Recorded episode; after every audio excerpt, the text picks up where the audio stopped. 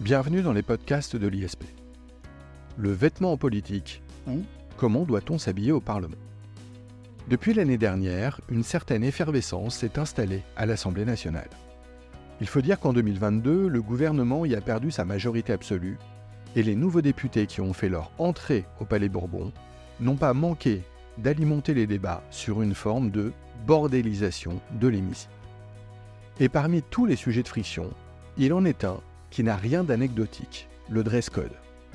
Si en apparence ce sujet peut paraître, disons, cosmétique, en réalité, les enjeux politiques sont très lourds. Les considérations vestimentaires ne sont pas à prendre à la légère, car au Sénat, comme à l'Assemblée nationale, on ne se sape pas comme on veut. Pourrait-on par exemple venir en soutane à l'Assemblée nationale? La question n'est pas innocente. Il s'agissait d'une question posée il y a quelques semaines à peine à l'oral d'un grand concours de la fonction publique. Ainsi, la question du vêtement politique est à la fois une question d'actualité et un sujet d'examen de concours. Pour y répondre, j'ai le plaisir de recevoir un spécialiste des institutions politiques, créateur d'un cours sur le vêtement politique, maître de conférences à Sciences Po et enseignant de culture générale au sein de la prépa ISP, bien évidemment, je parle de Samir Amal, lui-même véritable fashionista. Bonjour Samir Amal. Bonjour Jacob, merci pour cette introduction. Toujours un plaisir de vous recevoir dans les podcasts de l'ISP. Samir Amal, une première question qui va nous permettre d'entrer dans le vif du sujet. Est-ce qu'on s'habille comme on le souhaite à l'Assemblée nationale? Alors justement, bah, plus depuis novembre 2022. Et c'est la, la plus haute instance qu'on appelle le, le bureau qui a serré la vis. Tenue correcte exigée, Jacob les députés ont voté une nouvelle, une nouvelle disposition indiquant, je cite, une tenue convenable, non détendue, ni a fortiori négligée. Alors pour les hommes, c'est à minima, Jacob, le port de la veste qui devient obligatoire, et puis la cravate qui est fortement réglementée, j'allais dire réglementée, recommandée. Alors il me semble que ces nouvelles règles, Samir Amal, s'appliquent à tous ceux qui travaillent à l'Assemblée nationale et pas seulement aux députés. C'est ça, c'est exact. La règle vaut aussi pour les collaborateurs parlementaires, pour les fonctionnaires de l'Assemblée nationale. Vous savez que ce sont des, règles qui sont surtout euh, impératives dans le sein des saints. C'est euh, le sein des saints des débats parlementaires, c'est l'hémicycle. C'est là où on, vote la loi. Et c'est ici, dans cette enceinte, que le port de tenues comme le, short, par exemple, ou le bermuda sont interdites. Alors évidemment, on comprend qu'il s'agit de respecter la solennité des lieux, je dirais. Euh, est-ce, qu'il, que c'est pareil euh, pour les femmes, puisque vous venez de prendre des exemples euh, de vestes et de cravates pour les hommes? Alors fort heureusement non, les femmes, euh, elles s'habillent comme elles veulent, il n'y a pas d'indication sur la, sur la tenue des femmes. Euh, Samir Amal, pourquoi une soudaine réglementation du dress code masculin, donc en 2022 ah, alors, il faut peut-être se replacer dans le contexte. Vous évoquiez, Jacob, la nouvelle mandature qui a débuté en 2022, juste après les élections présidentielles et, et législatives beaucoup de députés de la France insoumise ont voulu marquer leur opposition au système, et notamment de s'absoudre des conventions vestimentaires, qui relevaient euh, davantage, euh, je dirais, d'un gentleman agreement, peut-être pour faire plus jeune, peut-être pour faire plus moderne, peut-être pour faire plus révolutionnaire, qui sait? Alors évidemment, on a tous en tête l'image du député La France Insoumise, Louis Boyard, qui, euh, si je me souviens bien, euh, venez en t-shirt et ne portez pas de cravate. par exemple, exactement, vous avez très bonne mémoire, mais ce n'était pas le seul d'ailleurs. En fait, tout est parti d'une initiative du député Les Républicains qui s'appelle Éric Ciotti, qui était questeur de l'Assemblée nationale et qui a mis la question à l'ordre du jour en dénonçant, je, cite, hein, une forme de relâchement vestimentaire. Il y avait aussi Renaud Muselier, qui est le président de la région euh, sud de Provence-Alpes-Côte d'Azur, qui était très critique et qui avait fustigé une gauche, je prends ces mots, sale et débraillé. Alors ça faisait plusieurs mois déjà que le patron des Républicains, Ciotti, avait réclamé une obligation du port de la cravate pour les hommes auprès de la présidente de l'Assemblée nationale, qui s'appelle Yael Braun-Pivet, du parti Renaissance, du parti euh, du gouvernement. Alors, demande en vain, puisque jusqu'à cette décision, finalement, de, novembre 2022 du bureau, qui a accédé à la demande d'Eric Ciotti. Alors, vous évoquiez Louis euh, Boyard, vous avez raison, euh, Jacob, parce qu'il avait répondu justement à Eric Ciotti en, en demandant, une en demandant une modification du règlement, mais pour interdire cette fois avec, un avec une certaine provocation, je cite, des costumes au prix exorbitant qui témoignent d'un luxe indécent au regard de l'explosion de la pauvreté dans notre pays. Preuve donc Jacob, que le sujet est bien politique. Alors paradoxalement, un autre groupe politique qui a fait une entrée massive à l'Assemblée nationale aux dernières législatives n'a pas eu les mêmes soucis, les mêmes problèmes. Effectivement, c'est le, le Rassemblement national. Dans sa quête de respectabilité, ils ont suivi le protocole vestimentaire à la lettre. Et euh, ils ont tous fait leur entrée au Palais Bourbon, rappelez-vous, dans des costumes impeccables. Ils ont tous posé aux côtés de Marine Le Pen, qui était d'ailleurs ravie d'avoir une telle discipline et, sous l'œil médusé des journalistes hein, qui, nous respectons la République. On n'est pas comme ces agitateurs euh, de la NUPES. Alors, Samir Amal, euh, on a coutume de dire que l'habit ne fait pas le moine.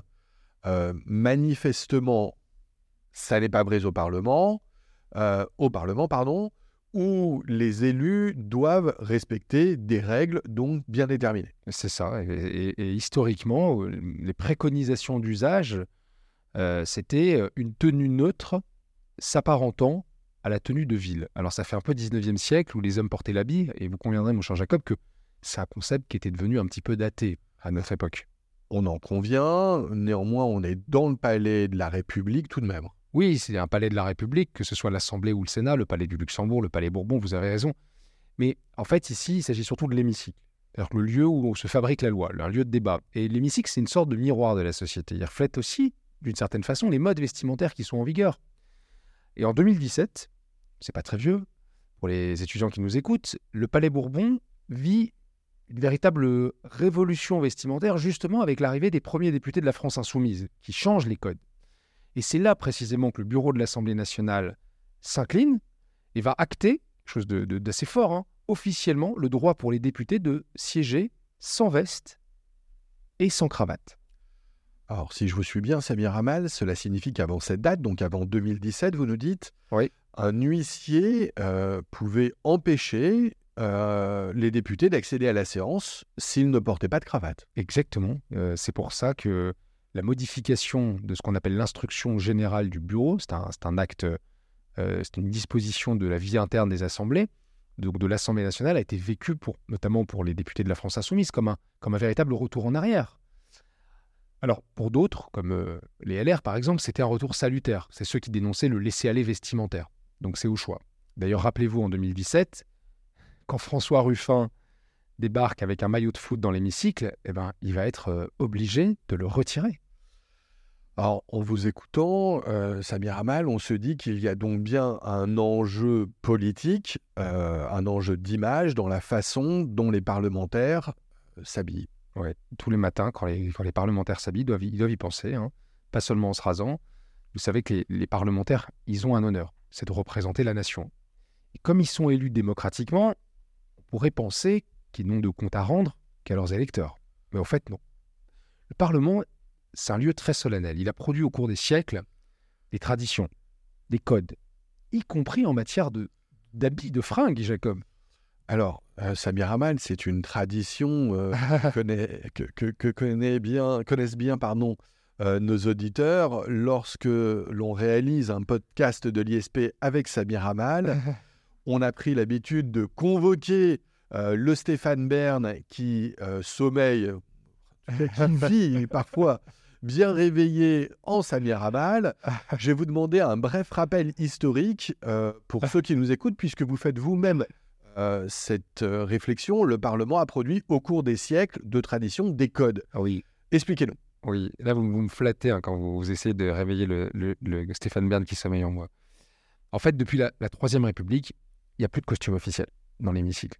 Et je dirais que jusqu'en 1981, ce qui correspond à, l'arrivée de la gauche au pouvoir, il y avait une certaine rigueur dans l'apparence. Je ne dis pas que la gauche euh, a été bordélique, hein, mais c'est vrai qu'arrive une nouvelle génération d'hommes et de femmes, ils sont jeunes, euh, euh, ils arrivent avec Mitterrand, et c'est à ce moment qu'on observe une légère tentative d'inflexion du protocole vestimentaire. c'est vrai qu'après des années de droite au pouvoir, qui étaient peut-être plus rigoureuses en matière de fringues, et j'en veux pour preuve d'ailleurs que les tenues du président de l'Assemblée nationale, elles sont remises au placard à cette période. Il portait la jaquette l'après-midi, il portait l'habit le soir, et tout ça, on l'a abandonné avec l'arrivée de Mitterrand. Donc ça, a changé quand même le dress code à l'Assemblée. Sauf que la réaction des députés à, cette entorse, elle a été, euh, cette entorse euh, au look, elle a été immédiate. Ils ont inondé la présidence de l'Assemblée nationale à cette époque de, centaines de lettres de protestation. Mais à l'époque, le président de l'Assemblée nationale s'appelle Louis Mermaz, c'est un monsieur qui a ensuite été sénateur. Euh, eh bien, à l'époque, il tient bon et il ne veut pas revenir sur ce changement. Alors là, euh, on parle de l'Assemblée nationale. Oui. Euh, j'imagine qu'à la Chambre haute, c'était plus blindé tout de même.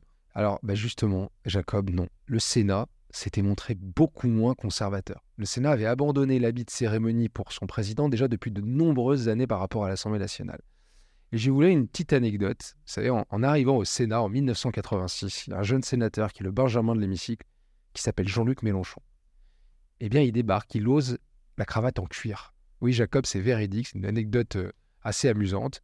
Et presque 30 ans d'ailleurs plus tard, c'est un autre sénateur écologiste qui n'est pas très connu, mais les gens du Morbihan le connaissent, s'appelait Joël Labbé. Il s'appelle Joël Labbé, il était sénateur. Et il assume, il arrive au Sénat dans un style complètement rock'n'roll avec un, combo veste en cuir, coupé comme une veste de costume, cela dit, et euh, un jean, un jean sombre, euh, pour faire son entrée au Sénat. C'était il y a quelques années, c'était en 2011, Jacob. Donc vous voyez des petites révolutions dans l'univers feutré de la Chambre des Sages, le Sénat, hein, comme quoi n'est pas aux vieux sages qu'on apprend à faire preuve d'audace, euh, Jacob. Alors, euh, vous battez en brèche les idées reçues, et les miennes notamment. Euh, Samir Amal, vous dites donc que depuis 1981, on pouvait globalement s'habiller comme on voulait au Parlement, c'est cela? Oui, on pouvait, mais c'était une, liberté conditionnée. Pour les hommes, c'était à minima la veste et la cravate. Sinon, les huissiers, si vous arriviez et que vous n'aviez pas de cravate, bah, les huissiers, ils allaient dans une armoire, ils allaient piocher dans l'armoire qui était juste à côté de l'hémicycle pour euh, vous dépanner. Donc, il dépannait les élus les plus récalcitrants, en fait. Alors, une liberté conditionnée. et est-ce qu'il y avait des, vraiment des rappels à l'ordre ou euh, c'est complètement anecdotique? Non, c'est très sérieux. je ne sais pas si vous connaissez un monsieur qui s'appelait Pierre Mazot. Un petit peu. Voilà, il, a, il deviendra ministre. Il a été président du Conseil constitutionnel entre 2004 et 2007. Eh bien, Pierre Mazot, il avait été rappelé à l'ordre. Il était jeune député. Et le président de l'Assemblée nationale de l'époque s'appelait Philippe Seguin. Et pourquoi? Parce qu'il avait tenté de faire tomber la veste, Jacob, imaginez. Je pense également à un, jeune sénateur à l'époque, qui est maintenant un peu plus âgé, qui a quitté le Sénat, qui s'appelait David Assouline. Sénateur, il a longtemps été sénateur de Paris. Eh bien, les huissiers lui avaient demandé un jour de revêtir la cravate avant de, pénétrer dans l'hémicycle. C'était il y a quelques années au, palais du Luxembourg, le palais de Marie de Médicis. Alors, revenons sur quelque chose que l'on a simplement évoqué tout à l'heure. Oui. Euh, ce dress code, est-ce que cela concerne seulement les parlementaires ou bien aussi les personnes extérieures? Alors justement, ça c'est une très bonne question. Même les personnes extérieures, elles sont soumises à la rigueur du dress code. Que ce soit le public qui assiste euh, aux séances et qui, euh, qui sont dans les travées, enfin dans les tribunes, pardon, eh bien on leur demande de se tenir assis, découverts, donc pas de chapeau, et en silence. Les ministres aussi, vous savez, ceux qui viennent pour les questions d'actualité au gouvernement, qui viennent siéger au banc, eh bien pareil, on leur demande également tenue correcte exigée. Vous connaissez peut-être la jurisprudence Jack Lang d'avril 1985 et qui est restée dans les, dans les annales parlementaires, Jacob Alors j'avoue que non, euh, mais du coup j'ai envie de savoir. Mais oui, parce que vous connaissez ce jeune ministre de la Culture. Alors maintenant il est plus du tout jeune, Jack Lang, le patron de l'Institut du monde arabe. Eh bien Jack Lang, il était tout jeune ministre de la Culture de François Mitterrand. Et il débarque à l'Assemblée nationale il fait scandale, Jacob. Il arrive avec un costume Thierry Mugler. Alors on va faire de la pub, désolé. Thierry Mugler, il a, il a un col Mao, donc c'est très, euh, très iconoclaste, pas de cravate. Et là, c'est le drama, c'est le drame. Il se fait chahuter par l'opposition de droite, qui crie la cravate, la cravate. Et vous avez même dans les, dans les rangs de l'Assemblée nationale des, des, des députés hilars qui crient Kadhafi, Kadhafi. Donc évidemment, pourquoi? Parce qu'en fait, à l'époque, Jack Lang, il avait les cheveux bouclés, un petit côté Kadhafi. Alors évidemment, il, avait une allure et un style qui tranchait avec la grisaille ambiante des costumes bleus, des costumes gris. Donc on lui pardonnera difficilement pardon, cet affront euh, au vestimentaire. Alors juste petite précision, je suis allé chercher la vidéo elle existe, c'est vidéo de Lina Oui, oui, tout à fait. On la trouve tout simplement sur. Enfin, je l'ai trouvée en préparant cette, cette émission. Alors, j'étais sur Dailymotion, mais ah. j'imagine qu'on la trouve aussi sur YouTube. Exactement. Euh, Samir Amal, pardon pour, euh, de vous avoir interrompu, l'indignation est donc collective. Oui, les collectifs, parce que vous le savez, c'est. C'est comme euh, quand vous faites votre entrée scolaire au collège.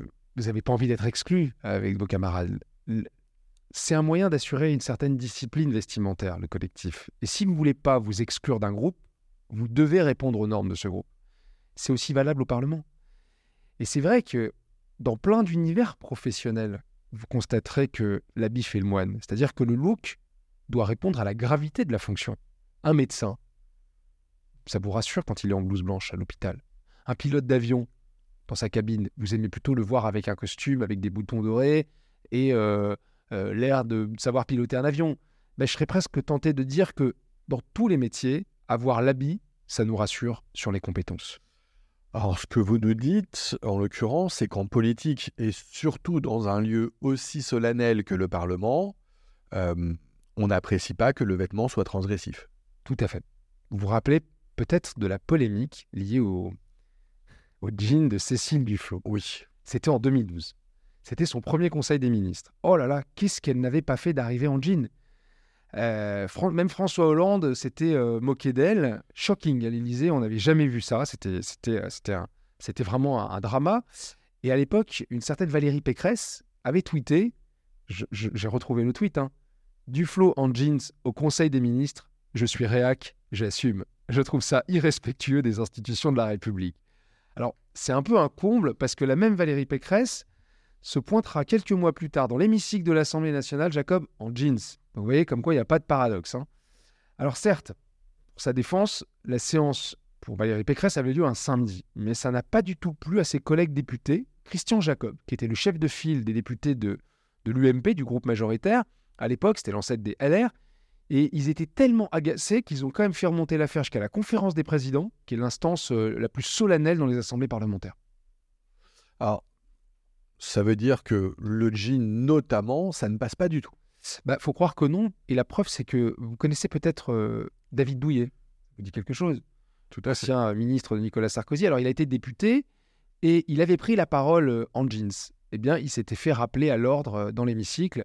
Idem pour l'ancien maire du 16e arrondissement, paix à son âme, Claude Goesgen, qui est, en 2004, il était arrivé avec un, un jean. Ça avait provoqué une interruption de séance d'un quart d'heure avant que le président de l'Assemblée en vienne à conclure qu'il n'était pas, je cite, un expert en tenue vestimentaire. Donc circuler, rien à voir. Alors, revenons à Cécile Duflot, si vous voulez bien. Elle avait aussi fait parler d'elle, donc pas seulement à cause de son jean, mais aussi à cause d'une robe. Et là aussi, c'est resté une anecdote célèbre. Vous avez très très bonne mémoire, c'était en juillet 2012. C'est sa fameuse robe à fleurs qui avait provoqué des sifflets des députés masculins. Alors franchement, là, on peut le dire, Jacob, c'était franchement sexiste.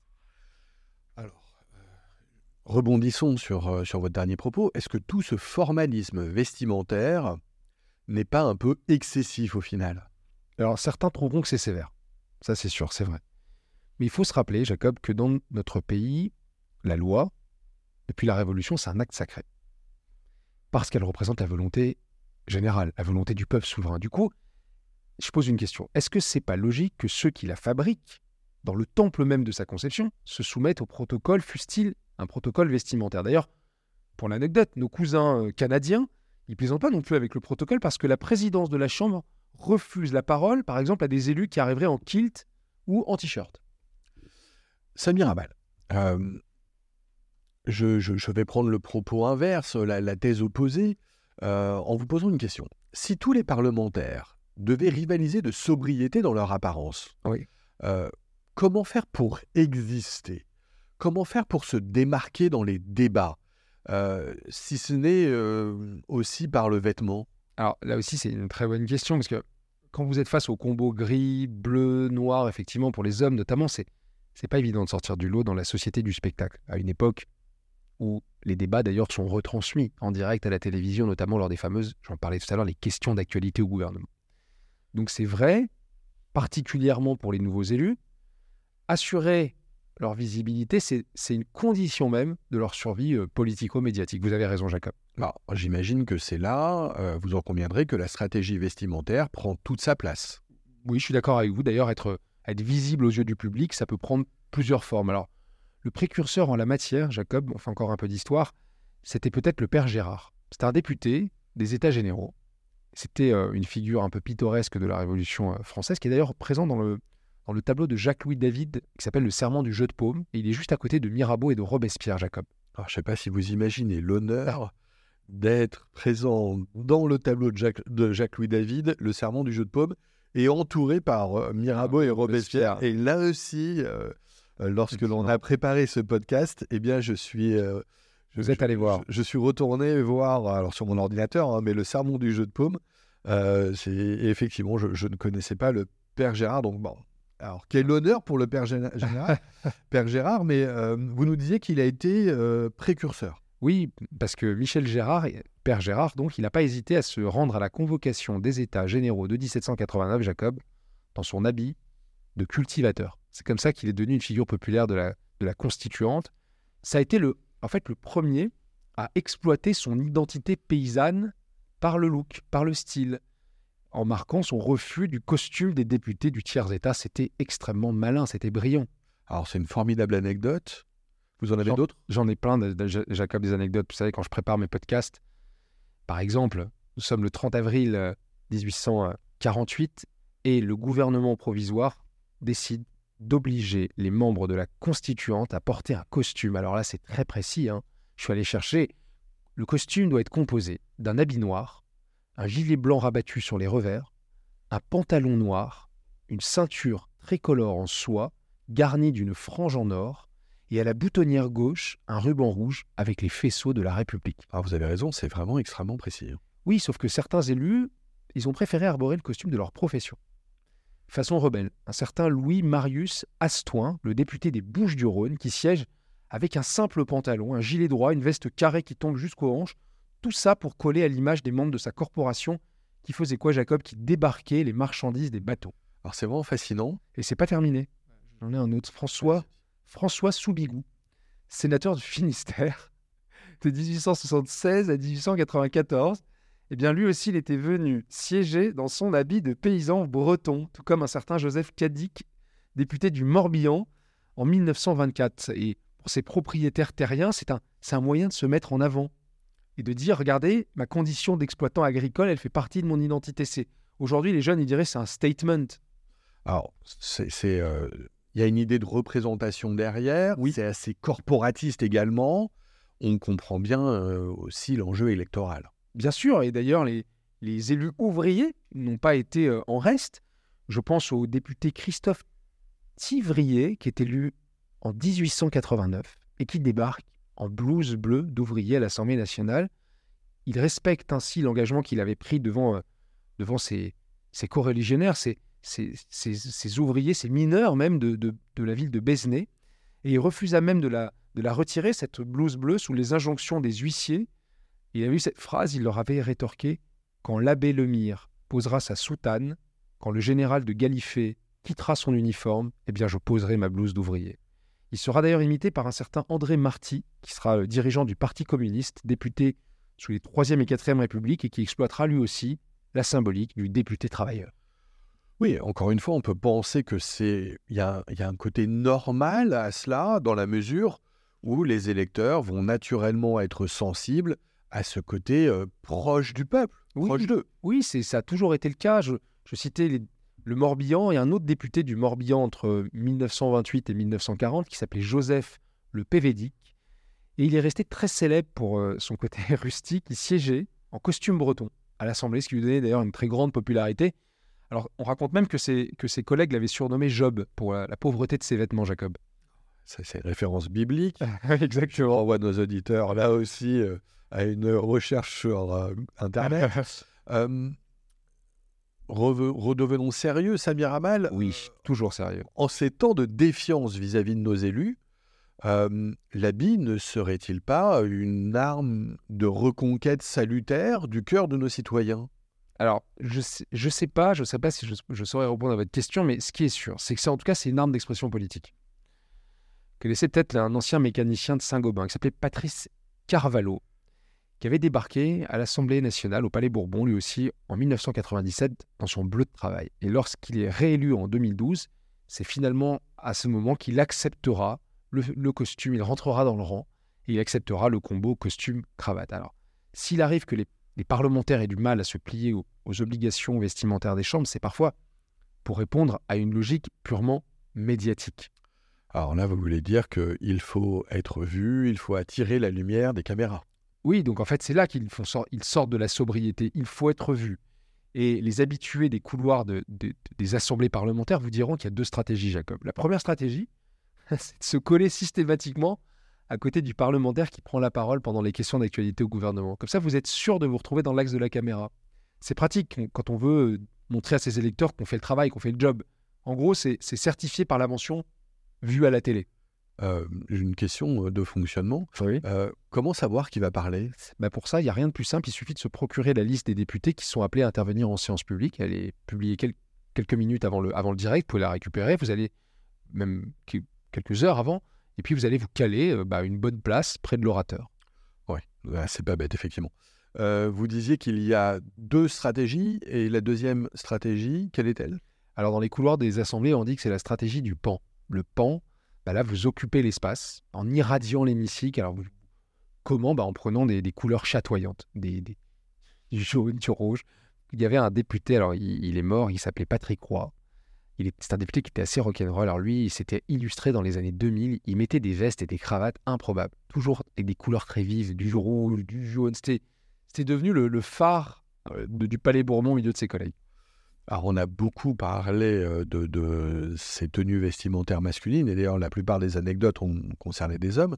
J'imagine que ces dernières années, la progression des femmes dans les assemblées a fait croître les touches de couleur dans l'hémicycle. J'ai presque tenté de dire, fort heureusement, effectivement, on, a eu les tailleurs roses de Roselyne Bachelot, les vestes orange, vertes de Christiane Taubira, euh, les pashminas violets de Christine Boutin. On voit bien que les codes vestimentaires ont bien évolué. Comme quoi, il en faut peu pour comprendre la physionomie politique d'une chambre. Hein. Dis-moi ce que tu portes et je te dirai euh, qui est à l'Assemblée.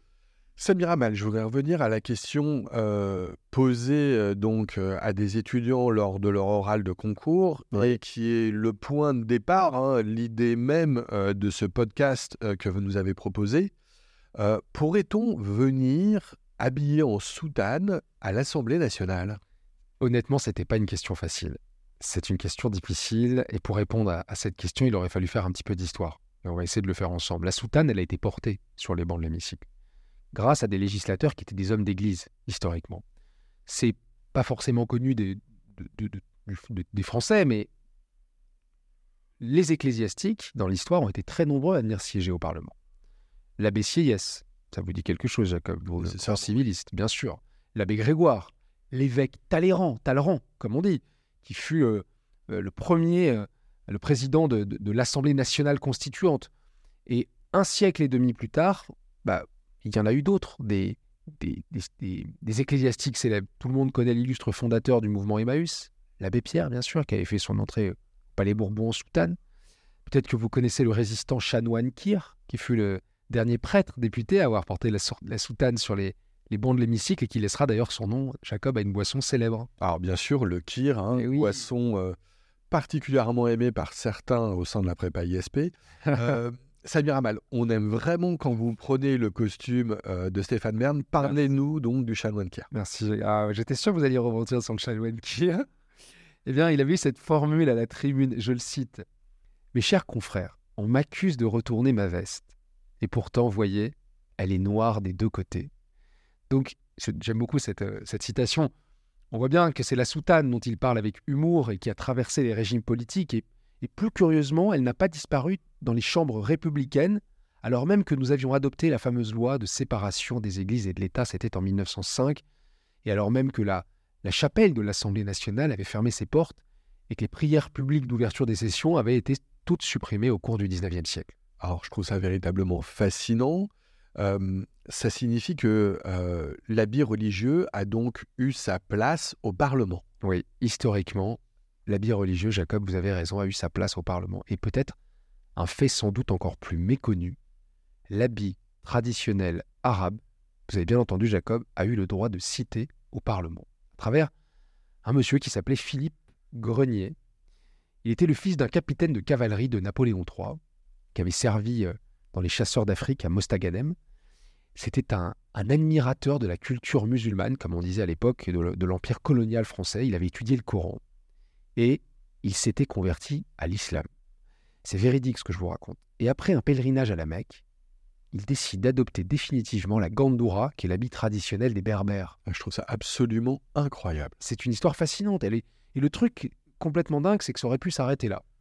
Sauf que ce fils de capitaine de cavalerie de Napoléon III, il devient conseiller municipal. Et puis ensuite, il est élu député du Doubs en 1896. il devient le, député des musulmans de France. Et quand il arrive au Palais Bourbon, son entrée fait sensation. Pourquoi? Il est arrivé drapé dans son burnus, coiffé de son turban, cap au vent, bottes marocaines en cuir rouge ornées d'arabesques d'or. Imaginez Jacob son arrivée au Palais Bourbon. C'est un événement pour la foule des curieux. On se, on se presse pour apercevoir le, le bédouin, celui qu'on appelle alors le bédouin, qui monte les escaliers de la chambre après euh, ses ablutions rituelles dans la Seine.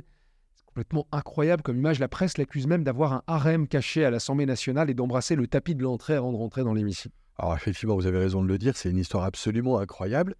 Et qu'est-ce qu'il deviendra? Bah, faut croire qu'il manquait, un peu de sens politique, notre ami, parce que il va se lancer dans une lutte contre l'alcool. Sûr comme il était devenu musulman, alors même que, évidemment, la fameuse absinthe de Pontarlier faisait vivre tous les électeurs de sa région. Bah, évidemment, ça va avoir raison de sa carrière de député. Il fallait choisir. C'était le Coran ou c'était la, boisson. Hein. Donc, avant la Ve République, Samir Amal, dans l'hémicycle de l'Assemblée nationale, c'est un défilé de costumes de tous ordres. Ouais, ouais, ouais, exactement. C'était la Fashion Week, hein, presque. jusqu'à ce que la France, en fait, se sépare. En fait, c'est ça a continué jusqu'à la fin des colonies, en fait, jusqu'à ce qu'on se sépare de, nos colonies. Et à l'époque, c'était notamment les costumes traditionnels euh, d'Afrique noire ou du Maghreb qui faisaient sensation chez les députés, qui représentaient euh, notamment les départements d'Algérie. Alors parmi eux, un certain, je vous cite cette anecdote historique, hein, une autre anecdote, Saïd Benaïs Boualam, dit le, le Bachaga Boualam, qui était un capitaine de l'armée française, qui a, quand même été euh, quatre fois vice-président de l'Assemblée nationale, hein, et qui n'hésita pas lui aussi à arborer le, burnus, tenue traditionnelle, avec un turban blanc. Alors évidemment, la fin de l'Algérie française marquera la fin de son mandat et du même coup la disparition des tuniques berbères au Parlement, Jacob. ce qui paraît euh, absolument impensable aujourd'hui. Euh, alors qu'en vous écoutant, on se dit que notre République a su faire preuve de tolérance à l'égard des identités culturelles ou religieuses. aujourd'hui, on pourrait pas forcément dire la même chose. Oui, c'est vrai qu'on pense que quand même l'époque est peut-être moins tolérante ou plus, plus dure. Il fut un temps où les catholiques, les protestants, les israélites, les musulmans siégeaient ensemble, représentant toutes les expressions de la spiritualité de notre nation et dans les temples les plus sacrés de la République, l'Assemblée, etc., sans aucune difficulté. Alors certains diront euh, autre temps, autre mœurs. Notre pays n'était peut-être pas aussi fracturé. Et vous posez une question très juste qu'est-ce qu'il en serait aujourd'hui? Quelles seraient les réactions de la classe politique ou de l'opinion publique si un défi vestimentaire était lancé à la République sous la forme d'un costume traditionnel, qui soit, qui soit religieux ou qui soit même culturel? Alors pour la réponse, vous nous avez dit que les choses étaient claires tout de même désormais. Oui, en tout cas pour le Parlement, les choses sont très claires. Que ce soit le Sénat ou l'Assemblée nationale, pour les hommes, c'est cravate et veston qui sont de rigueur. On vise la neutralité républicaine. Samir Amal, euh, je vais vous poser une question euh, simple, clair, net. Mais je sens que ça va être dur. Voilà, la, réponse, est peut-être difficile, mais c'est une vraie question. On, arrive à la fin de ce podcast à se poser des questions, évidemment, sur la laïcité, la neutralité. Tout à fait. Euh, aujourd'hui, que se passerait-il si un député arborait une kippa, un voile islamique, ou tout simplement une tenue religieuse, un signe ostensible de religion euh, au Parlement Alors, heureusement, c'est très simple. La réglementation interne de l'Assemblée nationale, qui date de 2018, à l'époque le président s'appelait François de Rugy, eh a été euh, a précisé, je, cite, hein, que la tenue vestimentaire ne saurait être le prétexte à la manifestation de l'expression de quelconque opinion. Est ainsi notamment prohibé le port de tout signe religieux ostensible, d'un uniforme, de logos ou de messages commerciaux ou de slogans de nature politique. Jacob. Ah, je, sens. Enfin, le jeu de mots est peut-être facile. Je dirais que la messe est dite. Ouais, pas mal, c'est bien vu. La messe est dite au moins en matière vestimentaire, parce que pour l'instant, aucun prêtre, imam ou rabbin n'a encore annoncé sa candidature aux élections législatives de 2027. Heureusement, parce que la France, Jacob, a déjà assez de problèmes comme ça pour se payer le luxe d'une crise nationale vestimentaire. C'est peut-être à mon côté taquin, mais euh, j'avoue, euh, Samir Amal, que ce- ce- je, je serais intéressé par la situation. Samir Amal, merci pour ce podcast. Euh, encore une fois, c'était absolument passionnant. Euh, je suis sûr que nos auditeurs comme moi ont découvert euh, beaucoup de choses grâce à vous. Et on espère vous revoir bientôt dans les podcasts de l'ISP. Merci pour votre accueil, à très bientôt. Au revoir à tous.